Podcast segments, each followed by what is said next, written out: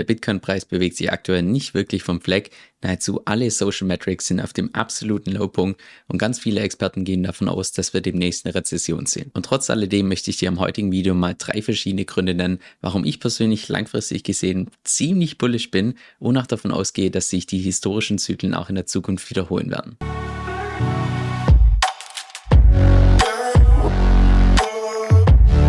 Hi, mein Name ist Kevin Stern. Auf meinem Kanal lernst du über alles, was mit DeFi zu tun hat, Decentralized Finance, inklusive auch verschiedene Strategien, wie man damit Geld verdienen kann.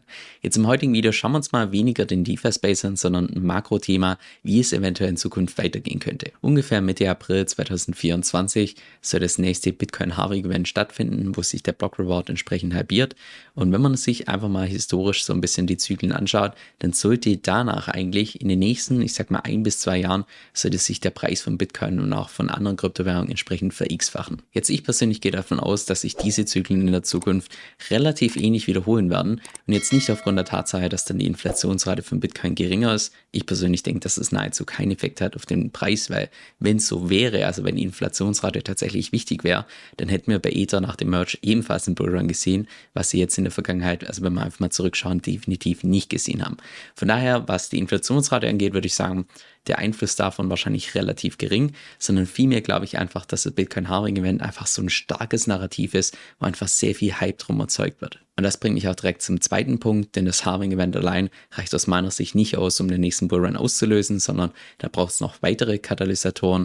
Und da würde ich sagen, einer der Hauptkatalysatoren für den nächsten Zyklus ist wahrscheinlich ein kommender Spot-ETF für Bitcoin, weil wir gesehen haben in den letzten paar Monaten, dass teilweise die größten Vermögensverwalter wie BlackRock, Fidelity und so weiter sich beworben haben für so einen ETF. Und sollte das tatsächlich genehmigt werden, dann werden die Bitcoin nicht nur als separaten ETF anbieten, sondern auch nur zusätzlich in bestehende ETFs integrieren. Jetzt im Gegensatz zu Krypto-Twitter gehe ich persönlich nicht davon aus, dass so ein Bitcoin-Spot-ETF noch dieses Jahr kommt. Aber wenn man sich mal hier die finale Deadline von den meisten ETFs hier anschaut, dann sieht man, dass das irgendwann Mitte März 2024 ist. Das heißt, ziemlich genau ein Monat vor dem Halving-Event.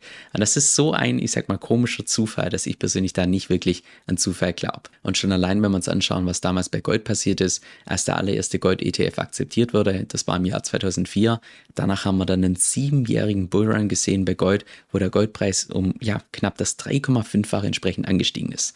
Das heißt schon allein das, wenn wir jetzt mal davon ausgehen, dass der Bitcoin-Preis, also zu dem Zeitpunkt, wo der Spot-ETF tatsächlich tatsächlich akzeptiert wird, dass dort der Preis bei 30.000 steht, würde das bedeuten, dass allein das dann den Preis auf über 100.000 bringen würde. Aber vermutlich wird es auch in der Vergangenheit einfach eine Kombination aus unterschiedlichen Katalysatoren, die alle zusammenkommen. Einer davon könnte beispielsweise der Rise von den ganzen LSDs sein, von den Liquid Staking Derivaten, wie beispielsweise hier sehen wir, dass im Zeitverlauf gerade immer und immer mehr Ether gestaked werden und überwiegend bei Lido, bei Coinbase, bei Rocket Pool, das heißt bei Liquid Staking Providern, wo man dann diese diese Tokens, wenn man sie staked, im Anschluss noch bei DeFi-Protokollen entsprechend benutzen kann. Das heißt, gerade diese Geschichte mit LSDFi aus meiner Sicht ein ziemlich starkes Narrativ, was wir wahrscheinlich im nächsten Bullrun sehen werden. Dann auch diese BRC20-Geschichte auf Bitcoin, der, ich sag mal, relativ neue Token-Standard auf Bitcoin. Schon allein, wenn wir uns hier mal die ganzen Statistiken anschauen, dann stellen wir fest, dass mittlerweile ja der Großteil von allen Transaktionen tatsächlich im Bereich der BRC20-Tokens stattfindet, im Vergleich zu den normalen Transaktionen. Auch das also da könnte ich mir gut vorstellen, dass da wahrscheinlich im Zeitlauf immer und immer mehr Use Cases dadurch ermöglicht werden auf Bitcoin. Und noch das größte und wichtigste Narrativ, machen wir uns nichts vor, das ist definitiv die Geldmenge. Schon allein, wenn wir uns mal hier die Statistiken anschauen zur Staatsverschuldung, dann sehen wir, dass die Staatsverschuldung momentan exponentiell im Zunehmen ist, was mit einer sehr hohen Wahrscheinlichkeit genauso weitergehen wird, aufgrund der Tatsache, dass auf diese Schulden natürlich auch Zinsen anfallen und Zinseszinsen. Das heißt, der Zinseszinseffekt gilt natürlich nicht nur fürs Ansparen, für das eigene Kapital, sondern dementsprechend natürlich auch für die eigene Verschuldung. Das heißt, es ist nicht eine Frage, ob die Fed irgendwann mal wieder Geld druckt, sondern nur wann. Heißt es jetzt, dass man hier die Preise nur noch ansteigen werden, dass man risikolos in Krypto investieren kann? Ja, vermutlich eher weniger, insbesondere wenn wir uns mal hier auch die Vergangenheit anschauen, denn bereits in jedem Zyklus zuvor haben wir nochmal einen zweiten größeren Rücksetzer gesehen, wie beispielsweise im letzten Zyklus hier nach dem ersten Low nochmal diesen Corona-Crash, genauso auch im Zyklus zuvor erstes Low gesetzt, dann ein zweites Mal angetestet, genauso auch wie im allerersten Zyklus. Und sollte sich die Vergangenheit in der Hinsicht wiederholen, dann wird das wahrscheinlich die größte Investitionsmöglichkeit, die wir in den nächsten paar Jahren sehen werden.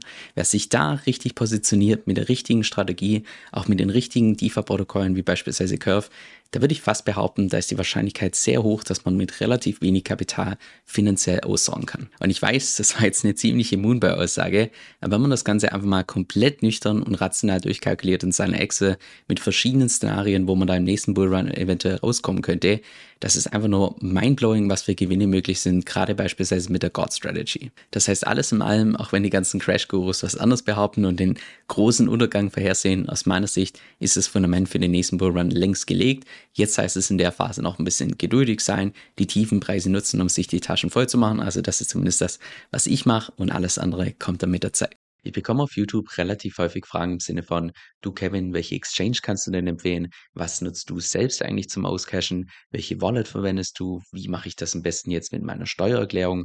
Lauter solche Fragen. Und genau deshalb habe ich dazu eine separate Seite erstellt, wo ich alle Krypto-Tools und Krypto-Services, die ich derzeit benutze, entsprechend aufgelistet habe, auch mit den entsprechenden Tutorials. Und das werde ich auch in Zukunft regelmäßig updaten, sodass du jederzeit weißt, welche Services ich derzeit im Kryptomarkt benutze. Der Großteil von diesen Tools ist im Übrigen auch umsonst, das heißt, das kann jeder nutzen. Jetzt, falls du da mal selbst reinschauen möchtest, dann geh einfach auf meine Homepage kevinsoe.com-tools. Das ist K-E-V-I-N soe.com Schrägstrich T-O-O-L-S. Und da kannst du dann einfach mal selbst durchschauen und schauen, was für dich selbst relevant ist.